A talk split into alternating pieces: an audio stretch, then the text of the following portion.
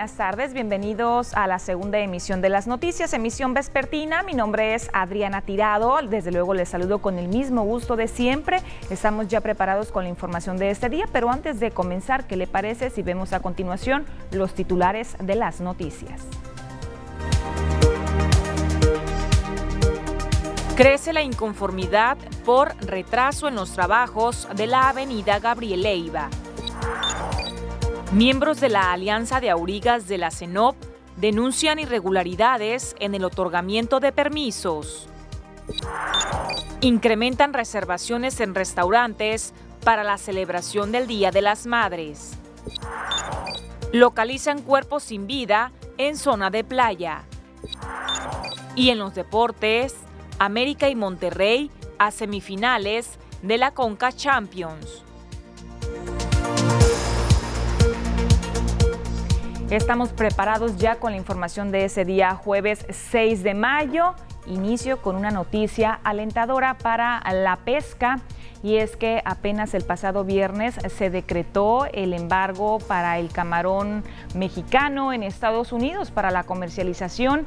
El lunes le presentábamos aquí en este espacio la noticia. Bueno, pues ahora se dio a conocer que ya se levantó el embargo solamente al camarón de estero. Mientras tanto, ¿qué pasará con el camarón de alta mar? Bueno, pues tendrá que esperar. Se levanta el embargo del camarón mexicano para su exportación a los Estados Unidos, pero solo del camarón de Rivera, no de alta mar, aseguró el presidente de la Unión de Armadores del Litoral del Pacífico, Jesús Omar Lizárraga. El, el camarón de Rivera sí se va a poder exportar a, al mercado americano siempre y cuando cumpla con ciertas restricciones o con ciertos requisitos en, cuestiones de trazabilidad, de ver de dónde proviene el recurso pesquero. ¿no? En el caso del camarón de altamar eh, se va a esperar todavía a que se cumpla con las especificaciones y con los requerimientos que está poniendo el gobierno americano. Lo que sigue es esperar que las autoridades de Estados Unidos definan junto con las autoridades mexicanas las fechas de revisión para definir si se levanta o no el embargo para el producto de alta mar. En caso de no ser así, la afectación se estaría resintiendo para la próxima zafra, ya que la mayoría del camarón en esta temporada ya se exportó. Como ya había culminado la temporada, cuando se ve esta desertificación, pues la mayoría del producto ya se había exportado. Sin embargo, debe haber algunos rezagos de productos que se quedaron aquí en, en México, pero yo creo que la mayor afectación sería en septiembre, ¿no? Y obviamente también le traería consecuencias al mercado de acuícola, ya que al que al que no, el que no entre al mercado americano la producción pescada por las embarcaciones de alta mar, pues eso afectaría también en el mercado del consumo nacional. El embargo se dio por anomalías en las artes de pesca específicamente, lo que tiene que ver con excluidores de tortugas marinas. Para ello ya se trabaja en capacitación con algunos rederos del sector. Con imágenes edición de Gustavo García, informa para las noticias TVP Omar Lizárraga. Y en otros asuntos, la inconformidad que mantienen defensores de los animales por una presunta corrida de toros que se va a realizar y también una pelea de gallos próximamente aquí en la ciudad esta situación fue llevada ya directamente a las instalaciones del Palacio Municipal. Ahí se manifestaron, sobre todo piden al área de oficialía mayor que definitivamente este evento no se realice. El tema del maltrato animal vuelve a sonar en el estado, pero esta vez en Mazatlán, donde animalistas han llevado sus exigencias hasta el Palacio Municipal. A nombre de activistas locales, Fernanda Orrantía Waldeg integrante del Frente Animalista de Sinaloa, llamó a la intervención inmediata del gobierno municipal para detener el desarrollo de una corrida de toros y pelea de gallos que pretende realizarse el próximo fin de semana en las inmediaciones del rancho Guanacastle hacia la zona norte de la ciudad, con capacidad para mil personas, careciendo de permisos locales. Toros conforcados, este, pelea de gallo, charreada y casi casi la kermés entera. Donde eh, cobran una cuota por coche hasta seis personas y niños gratis y están invitando, ¿no? Las corridas de toros están permitidas, estamos conscientes también las peleas de gallo. Eh, lo que sí es que este tipo de eventos eh, necesitan ciertos permisos, es parte de oficialía. El encargado de hacer lo pertinente. ¿Qué es lo pertinente? Pues yo diría que eh, hacer público que este evento al que ellos siguen invitando está cancelado, ¿no? Al respecto habló la directora de Ecología Municipal Lourdes San Juan Gallardo, quien lamentó que ante el maltrato animal que pudiera suponer el evento, no pueden interceder, pues la prohibición de fiestas taurinas y peleas de gallos han quedado en el aire en la legislación estatal. Yo voy a ver el asunto, en este caso, que me compete en ecología, que es la de protección a los animales. Y desgraciadamente el reglamento estatal no, se, no está vigente. El reglamento, pues ustedes lo saben, lo paró el gobernador y ahí está. Entonces, por el lado de la protección a los toros, todavía no tenemos nosotros autorización para eh, parar una corrida de toros que cumpliera con todos los permisos y todos los requisitos de protección a la ciudadanía. O sea, este asunto tiene que ver más precisamente con los permisos. Indicó que en el caso de los permisos deberán responder al respecto las áreas de protección civil, oficialía mayor, el propio alcalde y planeación municipal, al requerir de instalación de estructuras para la realización del espectáculo, a la par de considerar que se trata de una convocatoria masiva en medio de una emergencia sanitaria. Con imágenes y edición de Pedro Velarde, reportó para las noticias TVP Cecilia Barrón. Y mientras tanto, vecinos del centro histórico tienen un reclamo para el ayuntamiento de Mazatlán y es en relación a la operación de un bar en esa zona. Sobre todo le están pidiendo al municipio que este bar deje de operar. Bar Centro Nocturno que está aquí en la calle de Carnaval, esquina con Ángel Flores. Desde el mes, ese lugar tiene ocho años trabajando. Desde el mes de enero estamos exigiendo tanto a Oficialía Mayor como a regidores que no se les otorgue revalidación de permiso porque los vecinos estamos en contra y sin embargo no nos hacen caso. También ese lugar es ilegal porque está situado a menos de 50 metros del Palacio Municipal y la ley dice por el artículo 45 que en un radio de 150 metros no se pueden otorgar ese tipo de permisos. Funciona hasta las 4 de la mañana. Cada fin de semana del ruido, de la gente que viene, de gente orinándose en la calle, de, del escándalo y no son capaces de poner un alto. Pues ya escuchamos la inconformidad de una de las vecinas afectadas, Natalia Tunal. Voy a continuar con información de otro tema, estimaciones, expectativas que mantiene el sector restaurantero para la próxima celebración del Día de las Madres. Consideran que les irá bien, tendrán buenas ventas, incluso ganancias hasta en un 100%. En el preámbulo de la celebración del Día de las Madres, los restaurantes en Mazatlán ya registran reservaciones del 50%. La proyección que mantiene la Cámara Nacional de la Industria Restaurantera y de Alimentos Condimentados es positiva, pues espera que la fecha traiga el mismo efecto que el 14 de febrero en afluencia de comensales, es decir, casi un 100% en aumento de ganancias.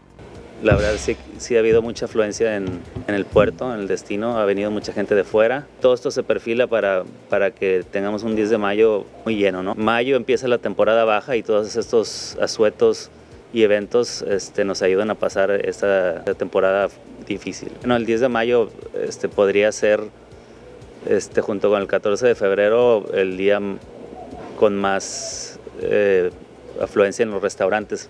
Fácilmente podría ser un 100% más, ¿no? Entonces este, se le recomienda a, las personas hacer reservaciones. Rodrigo Becerra Rodríguez, presidente de Canirac Mazatlán, señaló que a la par de las promociones que están preparando para los festejos, hay un enérgico llamado a los propietarios de restaurantes para que no bajen la guardia en medidas sanitarias, por lo que la clientela que acuda puede estar segura que de elegir a uno de los establecimientos adheridos a la Canirac podrá degustar sus alimentos en un sitio con protocolos sanitarios.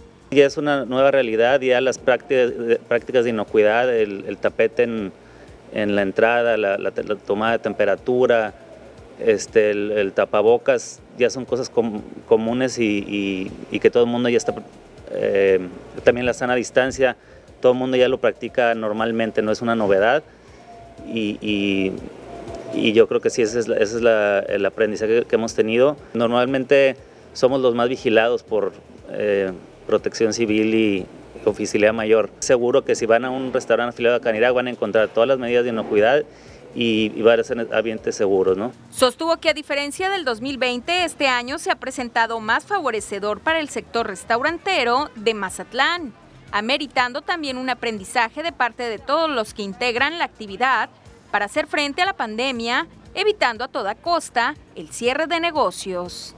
Con imágenes y edición de Pedro Velarde, reportó para las noticias TVP Cecilia Barrón. Con esta información hacemos la primera pausa comercial. Al regresar tenemos entrevista en vivo. Se encuentra aquí con nosotros Olegaria Carrasco. Ella es candidata a diputada federal por Morena, Distrito 06. Regresamos.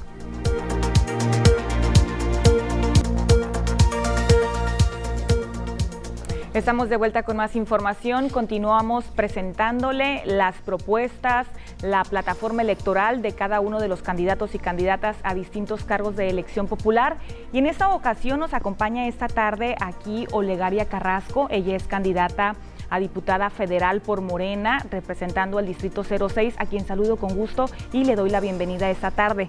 Bienvenida, muy buenas tardes. Muy buena tarde, pues muchísimas gracias por tu invitación, por esta invitación aquí. Pues soy Olegaria Carrasco, candidata a diputada federal por el sexto distrito, con cabecera en Mazatlán, que es un distrito muy grande, que abarca la tercera, cuarta parte de Mazatlán, San Ignacio, Lota, Cozalá y parte sur de Culiacán. Una enfermera de profesión, también en los tiempos libres ama de casa, maestra de la Escuela Superior de Enfermería y en este medio de la política tenemos eh, aproximadamente unos siete años trabajando en ello y aquí estamos, eh, un privilegio y un gusto ser parte de este, de este proceso, de este movimiento en el cual me siento muy, muy orgullosa y muy comprometida con ustedes. Pues ya tiene experiencia candidata en la política, nos dice, y le quiero preguntar, pues cada día estamos más cerca del próximo 6 de junio, una fecha muy importante, histórica a nivel nacional, por, sobre todo por cómo se van a desarrollar las elecciones. ¿no? Yo le quiero preguntar, durante los días que han transcurrido en su campaña cómo le va cuál es eh, pues lo que ha recogido de parte de los ciudadanos, las peticiones, las necesidades más imperantes. Muy bien, pues ah, en la parte que hemos ya trabajado, hemos tocado puertas en diferentes colonias, diferentes comunidades, diferentes municipios, decirte que la gente hasta ahorita tiene el sentir de un buen gobierno decirte que estamos trabajando para el bienestar de todos, de todos los mexicanos, de todos los sinaloenses, de todos los mazatlecos, de todos los compañeros que, que eh, ciudadanos que comprenden este sexto distrito. Nos ha ido muy bien. Eh, claro que exponen todavía sus, eh, sus necesidades más básicas que tienen, pero la gente está muy contenta con la forma de gobierno que se ha estado teniendo hasta esta fecha preguntarle en esta ocasión cuáles son sus eh, plataformas, sus propuestas, sus ideas, proyectos que traigan puerta. Ya de resultar, por supuesto, favorecida, con el voto ciudadano. Te lo agradezco. Eh, decirles que Olegaria Carrasco hoy eh, va a seguir, va a continuar con esta este transformación, este cambio. Y sí, decirles que mis propuestas de, campaña ahorita van a ser en el sector salud. Eh, un sector salud que está apenas eh, prácticamente levantándose de como estuvo en anteriores gobiernos, pero decirles que vamos a tratar de, eh, de llegar a Cámara, de llegar al Congreso de la Unión, pedir más por el presupuesto para que el equipo multidisciplinario de salud, tanto infraestructura como todos los recursos materiales, humanos y todo estén en todos los hospitales. En el distrito en que a mí me corresponde, tenemos que, eh, hay veces que apenas están llegando algunos dispensarios médicos porque tenemos zona muy, muy, muy no urbana, por acá, muy lejos, la zona rural, donde no hay médico y enfermera a las 24 horas del día. Entonces un accidente, una mujer en, horas de parir, pues eh, se le dificulta salir a, la zona urbana, a la zona rural, urbana, perdón. Entonces es muy importante que este medio de, por parte de salud pues se logre y me voy a enfocar esa es una de las, mis propuestas de campaña, ¿no? Aterrizar con hoy lo que se llama encuadrar con el Instituto de Salud para el Bienestar, que es el INSABI, y que aterricen todo el presupuesto que en su momento se dio, que sea transparente, que caminemos de la mano juntos y que todos tengamos salud. Esa es una de mis propuestas. La otra eh, que se me hizo muy importante en el recorrido que he tenido, pues seguir luchando por el empoderamiento y el trabajo con las mujeres. Tenemos que hay mucha violencia eh, contra la mujer todavía, pero hay que solicitar, hay que seguir luchando por ese presupuesto para que la mujer tenga una vida digna, tanto en diferentes ámbitos como se le dé seguimiento y se atienda a ese tipo de mujeres. Hoy me meto a esa parte del empoderamiento y la lucha por las mujeres. Sobre todo de este tema que usted comenta se despliega otra parte importante, el funcionamiento de la alerta de género en el Estado que no está funcionando como se había anunciado. Así es. Entonces, en todos esos puntos, Adriana, te puedo decir que, que hoy sí nos vamos a enfocar más a ello. Eh, se enfocó, se está enfocando ahorita en todos los, sectores sociales, en, el sector social y todo, sin dejar de la mano el sector productivo, que es tan importante eh, en lo alimentario, pero hay programas o eh, problemas sociales que nos generan mucho, mucho cambio en las familias, ¿no? Entonces, eso, eso hay que comentarlo. Ya para finalizar de manera breve, ¿algún mensaje que quiera dirigir a nuestro público? Muy bien, a todos los ciudadanos, a todos los mazatelecos, a todos los sinaloenses, a todo México, decirles que Olegaria Carrasco continúa y quiere seguir consolidando la cuarta transformación y decirles que soy una mujer que no ha robado, no ha mentido, no ha traicionado, sigue firme en su trabajo y si ustedes me dan la oportunidad de seguir legislando, aquí vamos a estar. Decirles que soy una ciudadana como cualquiera, no me he cambiado de casa, no he cambiado nada, sigo igual y voy a terminar igual, porque soy un ciudadano que está para servir, no para servirme. Ese es mi, mensaje que les doy y les digo, eh, votemos este 6 de junio por los candidatos de Morena y por Olegaria Carrasco, ¿no? Que aquí va a estar firme. Y pues muchísimas gracias Adriana por este espacio. Le agradecemos por supuesto por acompañarnos esta tarde.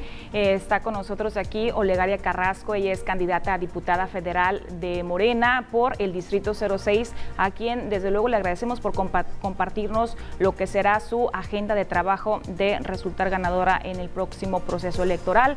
Y luego de esa información tenemos que seguir nosotros con una breve pausa comercial. No le cambie, continuamos enseguida. Vamos a seguir con más información. Es momento de monitorear las condiciones del clima, cómo estarán las temperaturas para las próximas horas. Ya tiene todo el reporte mi compañera Diana Zambrano.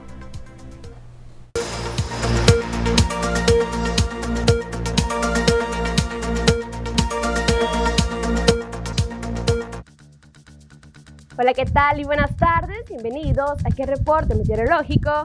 Qué gusto acompañarlos ya en esta tarde de jueves, casi fin de semana. Damos inicio con el mapa nacional para conocer las temperaturas actuales en algunos puntos importantes del país, comenzando en la frontera en Tijuana, actualmente con 22 grados. La Paz el día de hoy se mantiene con 27 grados, Guadalajara 33, Acapulco con 31 grados y ya para finalizar más el sur con Mérida, Aquí tenemos condiciones de cielo mayormente nubladas y 36 grados.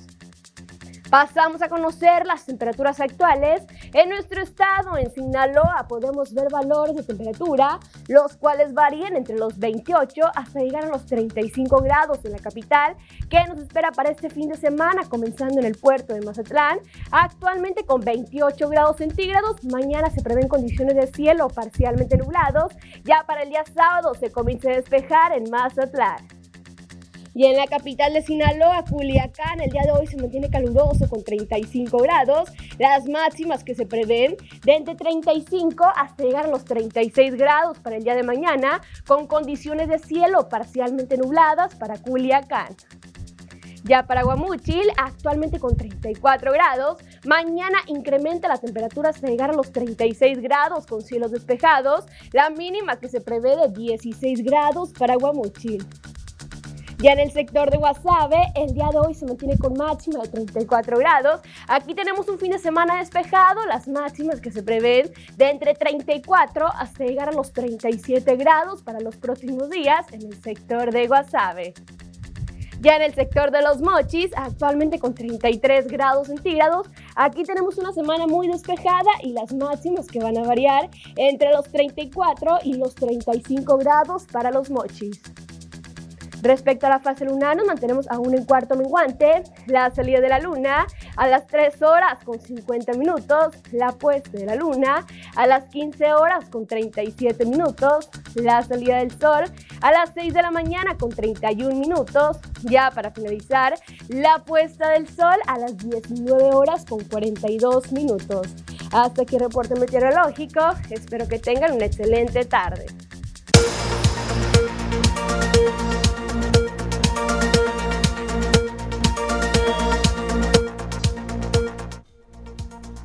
Y ahora continuamos con la información del mundo deportivo y está preparado Ernesto Vázquez.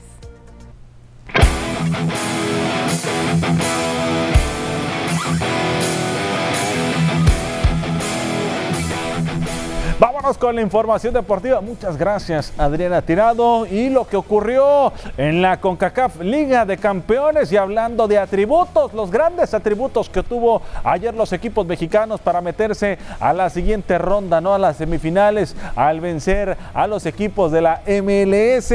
Ayer el América derrotó tres goles a uno al conjunto de los Timbers de Portland. 4-2 el marcador global. A los 22 minutos, Mauro Laines mandó un buen centro por izquierda, quedándole cómodo el balón a Federico Viñas, quien venció el guardameta con un testerazo firme, sin titubeos. Una falta sobre Leo Suárez, ratificada por el VAR, le permitió a Viñas acudir al manchón penal, haciendo efectiva la sanción, colocando el 2 por 0. Posteriormente se acercaba el equipo de Portland y ya cerraba la cuenta para el 3 a 1. La victoria para el equipo de las Águilas del América que tendrán enfrente a un rival de la MLS para la siguiente ronda. Los Rayados del Monterrey estarán viéndose las caras ante el Cruz Azul en la semifinal, ya que el día de ayer vencieron al Columbus Creed tres goles a cero en lo que fue el marcador global. Terminó 5 por 2 el equipo de los Rayados con un golazo de Miguel Ayun. Cerraron la cuenta. Maxi Mesa anotaría doblete el primero y el segundo gol y Layun en un tiro libre directo marcaría el 3 por 0 a favor del el conjunto de la Sultana del Norte. Tres equipos de la Liga MX en la siguiente ronda de la CONCACAF Liga de Campeones. Vámonos con más información porque el equipo de Mazatlán FC se busca, se busca técnico, se busca entrenador referente a lo que está ocurriendo con este equipo después de que se diera a conocer arrancando la semana de la salida de Tomás Boy. Sonó el nombre de Ricardo El Tuca Ferretti muy fuerte para tomar las riendas del equipo de Mazatlán FC y salió el dueño del equipo Ricardo Salinas Pliego, dueño del equipo dio a conocer y descartó la contratación del estratega brasileño a través de un Twitter, dijo que no será el Tuca, pero lo que pone fin a los sueños de la afición mazatleca de ver a Ricardo Ferretti tomando las riendas de Mazatlán. Además mencionó el propietario que el equipo púrpura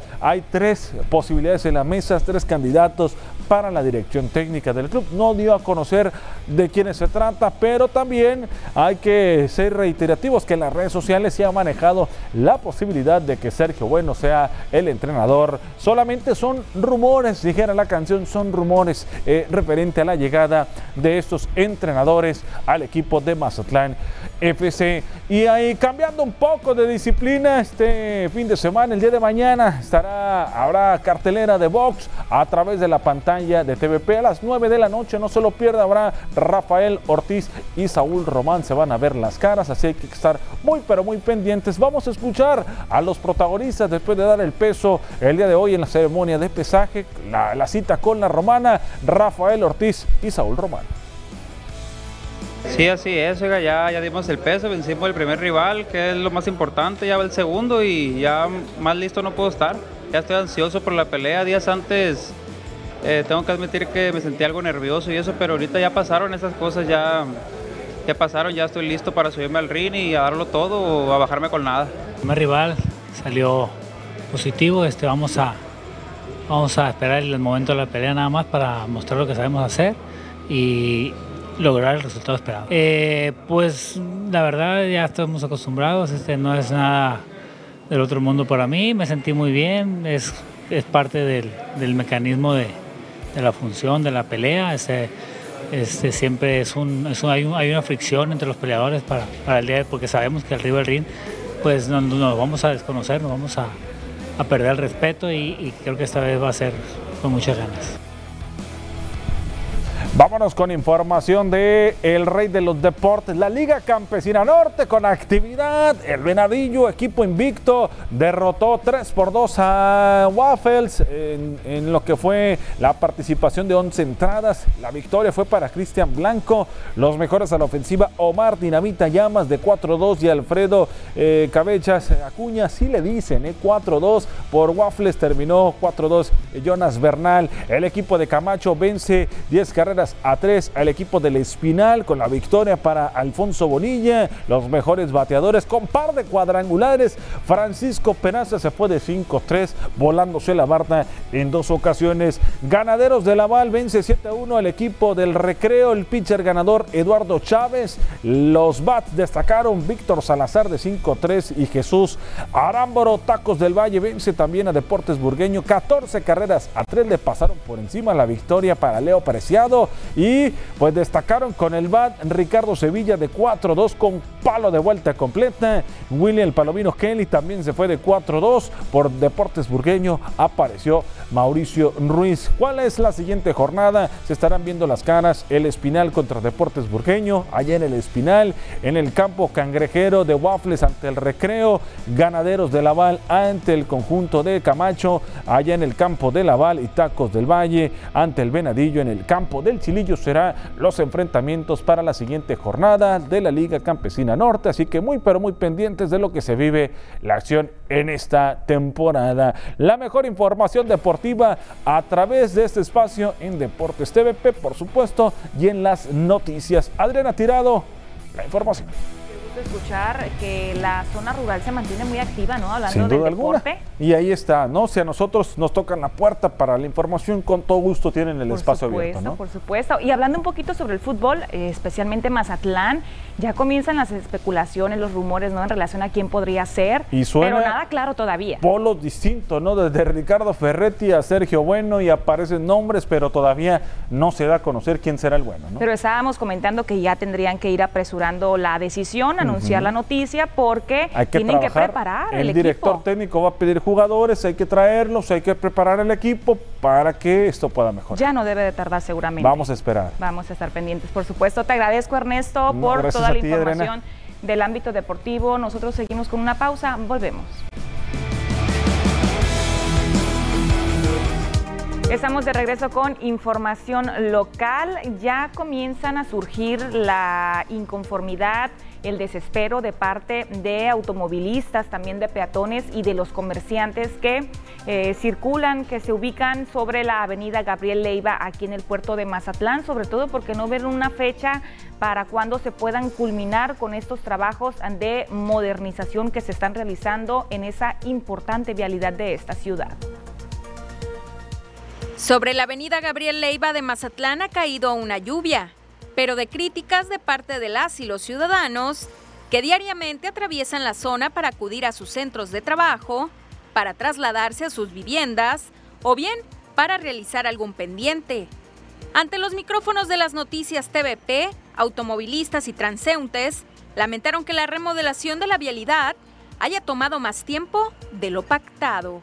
Pues no, no lo sé, o sea, ya tiene un buen rato. Eh, no sé si vaya a seguir para de qué lado, pero ya tiene buen rato. Toda esta, toda esta incomodidad. No se sabe para qué. ¿Es incómodo atravesar por aquí? Sí, bastante incómodo. Esto es un caos, deberían de terminar lo más rápido posible. Todos los días sufrimos por esto. ¿Cuánto tiempo se atraviesa aquí? Hasta a veces hasta 15, 20 minutos esperando. No tiene para cuándo, ¿verdad? Las quejas también son expuestas por los comerciantes de la zona, pues aseguran que la prolongación de los trabajos les ha mermado en sus ventas. No nos afecta mucho, oiga. Sí. Sí, pues no se paran los carros y poco, poco movimiento. Muchas no, no vienen por lo mismo porque se hace un tráfico aquí. Y no tiene para cuándo, ¿verdad? Pues aquí me, me dijeron que cuatro meses cuando vinieron y desbarataron la banqueta. Y ya pasaron cuatro meses y están de aquel lado todavía. Así que va para, va para largo esto.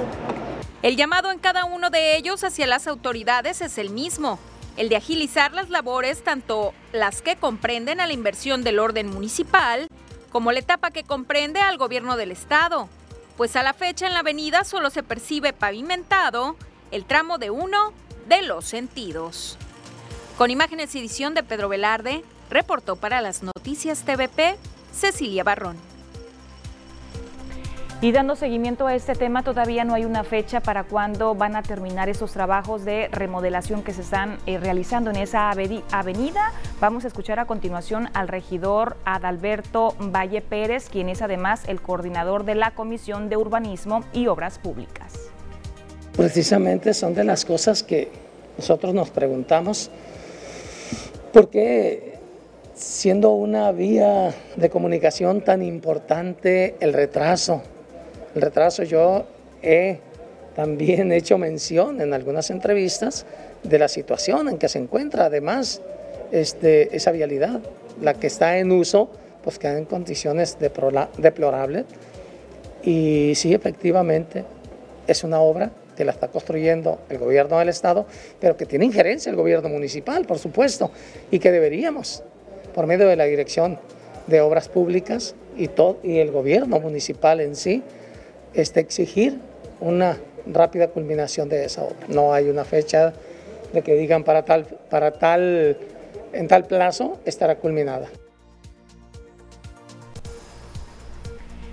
Y en otros asuntos, el cuerpo sin vida de un hombre fue localizado durante la mañana de este jueves flotando en el mar.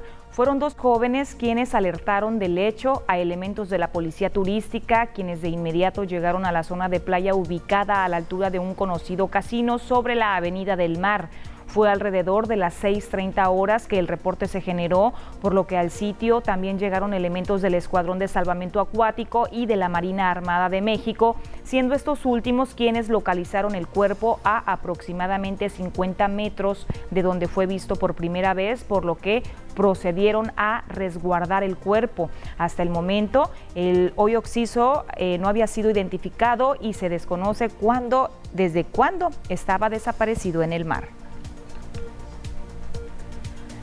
Y un hecho violento se registró anoche al norte de Mazatlán. Sujetos armados arribaron a la calle Marea en el fraccionamiento Villas del Sol y dispararon contra un joven de 24 años de edad, dejándolo sin vida. En el hecho, otro joven, pero de 21 años, resultó lesionado, por lo que fue trasladado a un hospital de la localidad para recibir atención médica. A ese sitio llegaron policías municipales e iniciaron un operativo para dar con los presuntos responsables, pero todo fue fallido. Mientras tanto, también llegó personal de la Fiscalía para iniciar las averiguaciones correspondientes. Tenemos mensajes comerciales, regresamos. Regresamos con temas eh, políticos del orden electoral. Esta mañana, en una conferencia de prensa, la candidata a la presidencia municipal de Mazatlán por el Partido del Trabajo, Diana Sosa, habló ante los medios sobre las propuestas que tiene contempladas poner en práctica durante su administración en caso de resultar electa. Habló de mejorar el servicio de recolección de basura con la adquisición de 36 nuevos camiones recolectores y dos barredoras que el alumbrado público llegue a todas las colonias, no solamente a zonas turísticas. desarrollo social y gestión territorial, que la ciudadanía se involucre en trabajar en espacios públicos para crear proyectos de mejora, esto de acuerdo a las necesidades de cada asentamiento.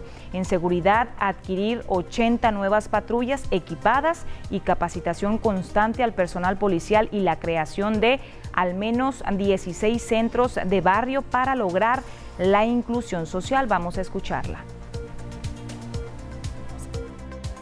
Inclusión social, principalmente involucrar a todos los ciudadanos que trabajen dentro de la ciudad. ¿Sale? Involucrarlos a, que trabajen dentro de los distintos eh, espacios recreativos, lugares destinados y lo que te comentaba, los centros de barrio. Entonces empezar con los centros de barrio, trabajar en ellos, involucrar a, padres, vecinos, eh, hacer una sociedad libre y justa, como lo, lo comento en mi eslogan. Y toda obra que se realice deberá contar con una adecuada planeación y asignación de recursos para evitar retrasos en su ejecución y con ello afectar a vecinos y comercios, como ocurre en la remodelación de la avenida Gabriel Leiva, así lo aseguró Fernando Pucheta Sánchez, el candidato a la presidencia municipal de Mazatlán por el PRI, PAN y PRD. Dijo que algunas constructoras retrasan su trabajo por la falta de recursos, situación que durante su próxima administración no ocurrirá.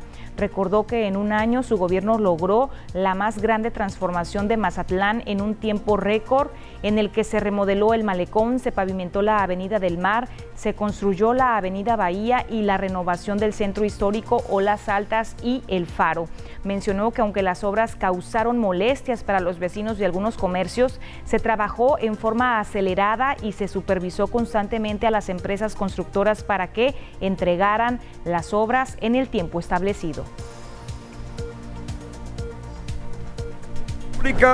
En mi administración vamos a buscar que la obra sea hecha por constructoras locales, que antes de realizar un compromiso estemos seguros de que se tiene el recurso suficiente para no dejar obras inconclusas, no eh, garantizar que se le dará una supervisión alterna por ciudadanos a todos aquellos constructores que han sido beneficiados con la obra asignada.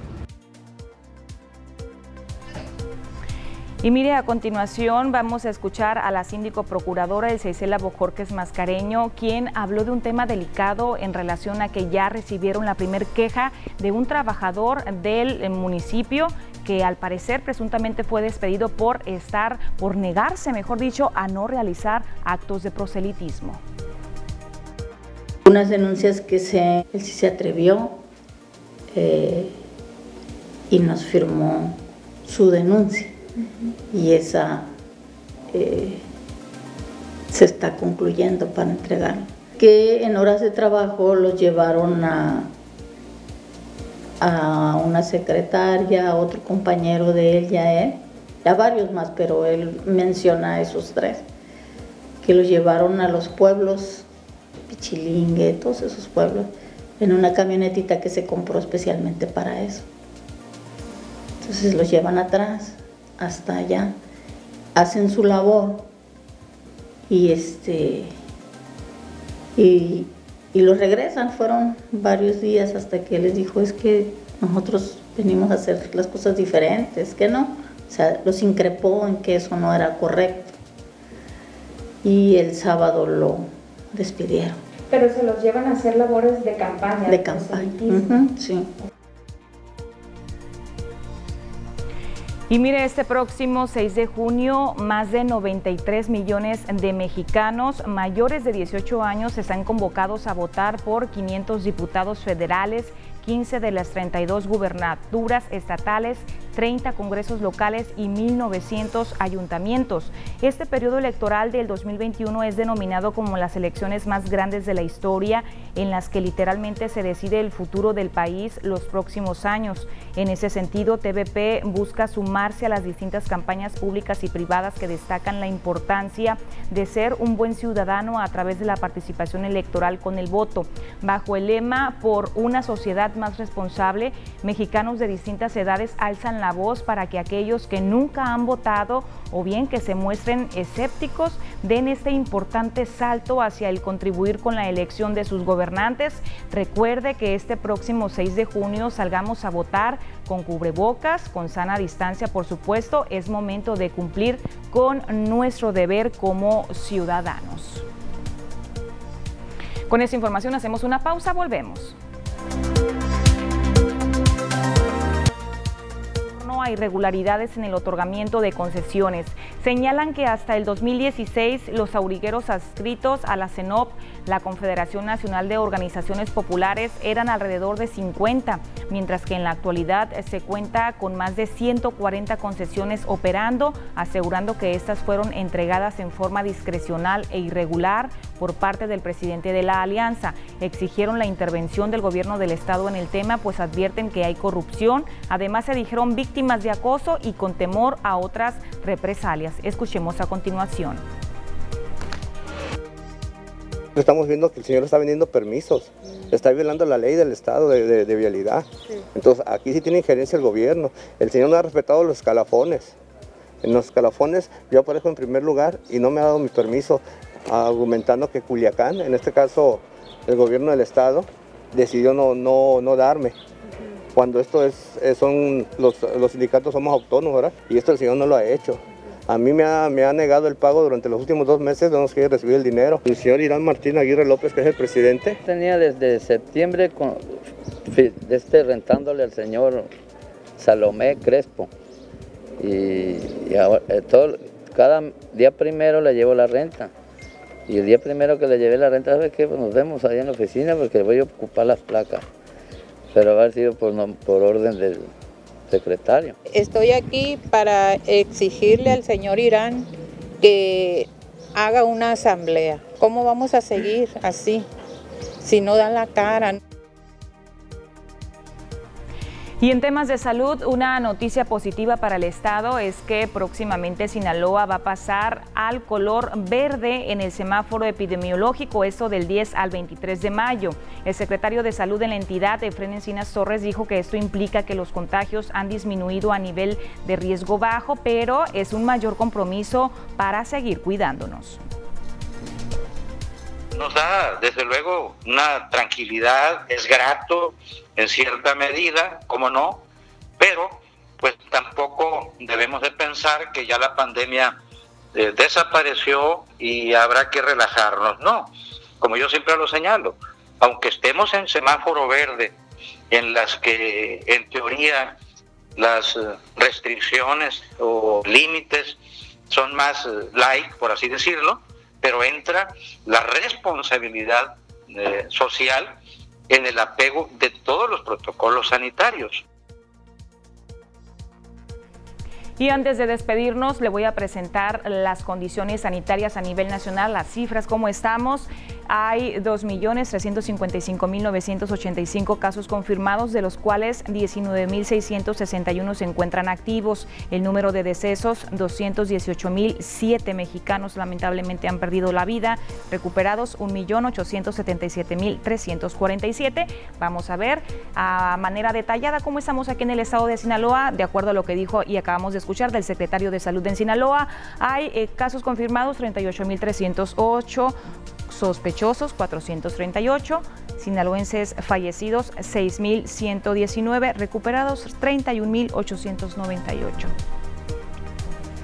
Vemos a OME con 51 casos activos, tenemos a Culiacán con 100 casos activos. Mire, después de tanto tiempo, de tantos meses, Culiacán ya está en color azul. De acuerdo al semáforo epidemiológico, dejó el color rojo. Esperemos y que sigan las mismas condiciones para la capital del estado. Mazatlán, 64 casos activos. Con esta información he llegado ya a la recta final del noticiero. Le agradezco mucho porque estuvo acompañándome durante esta hora de información. Le invito para que me siga mañana. El día viernes cerramos semana en punto de las 2 de la tarde. Les espero. Hasta pronto.